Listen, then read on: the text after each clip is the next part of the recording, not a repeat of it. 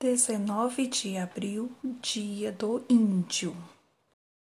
Em 1942, Cristóvão Colombo navegou até a América e, ao chegar, pensou que estava na Índia.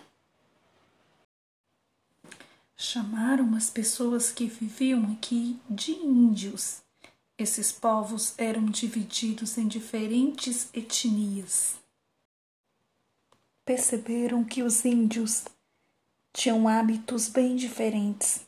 Eram guerreiros, bravos e valentes. No Brasil, os índios ocupavam diferentes territórios espalhados pelo Brasil. Os povos indígenas viviam da caça, da pesca e da agricultura. As habitações geralmente eram coletivas, chamadas de ocas, onde realiza-se todo tipo de atividade diária, além de celebrações e ritos. A culinária indígena é muito rica hoje em dia.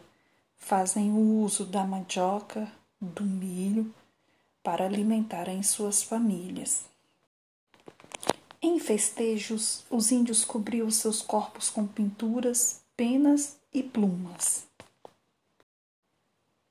costumam dormir na rede, mas alguns fazem uso de esteiras para dormir. Ainda existem hoje no Brasil algumas comunidades indígenas que lutam para manter seus costumes e tradições.